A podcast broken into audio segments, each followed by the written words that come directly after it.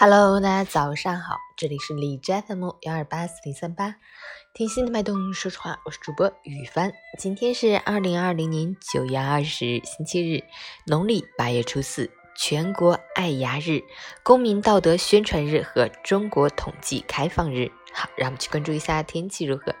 哈尔滨雷阵雨转多云，十六度到七度，西北风三级，多云天气为主，偶尔有雷阵雨光临。虽然降雨量不大，但气温持续走低，最低气温已降至个位数，户外感觉冷凉，薄外套成了穿衣必备。早晚出门更得多穿一些，谨防感冒着凉。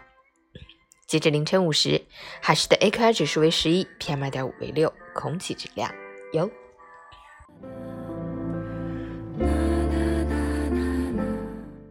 美文分享有句话说：“世界上最容易的得偿所愿，就是自寻烦恼。”仔细想想，不无道理。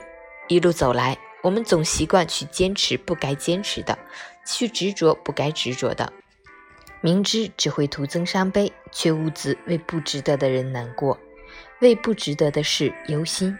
事情既然已经发生，再去纠结，纯粹是折磨自己。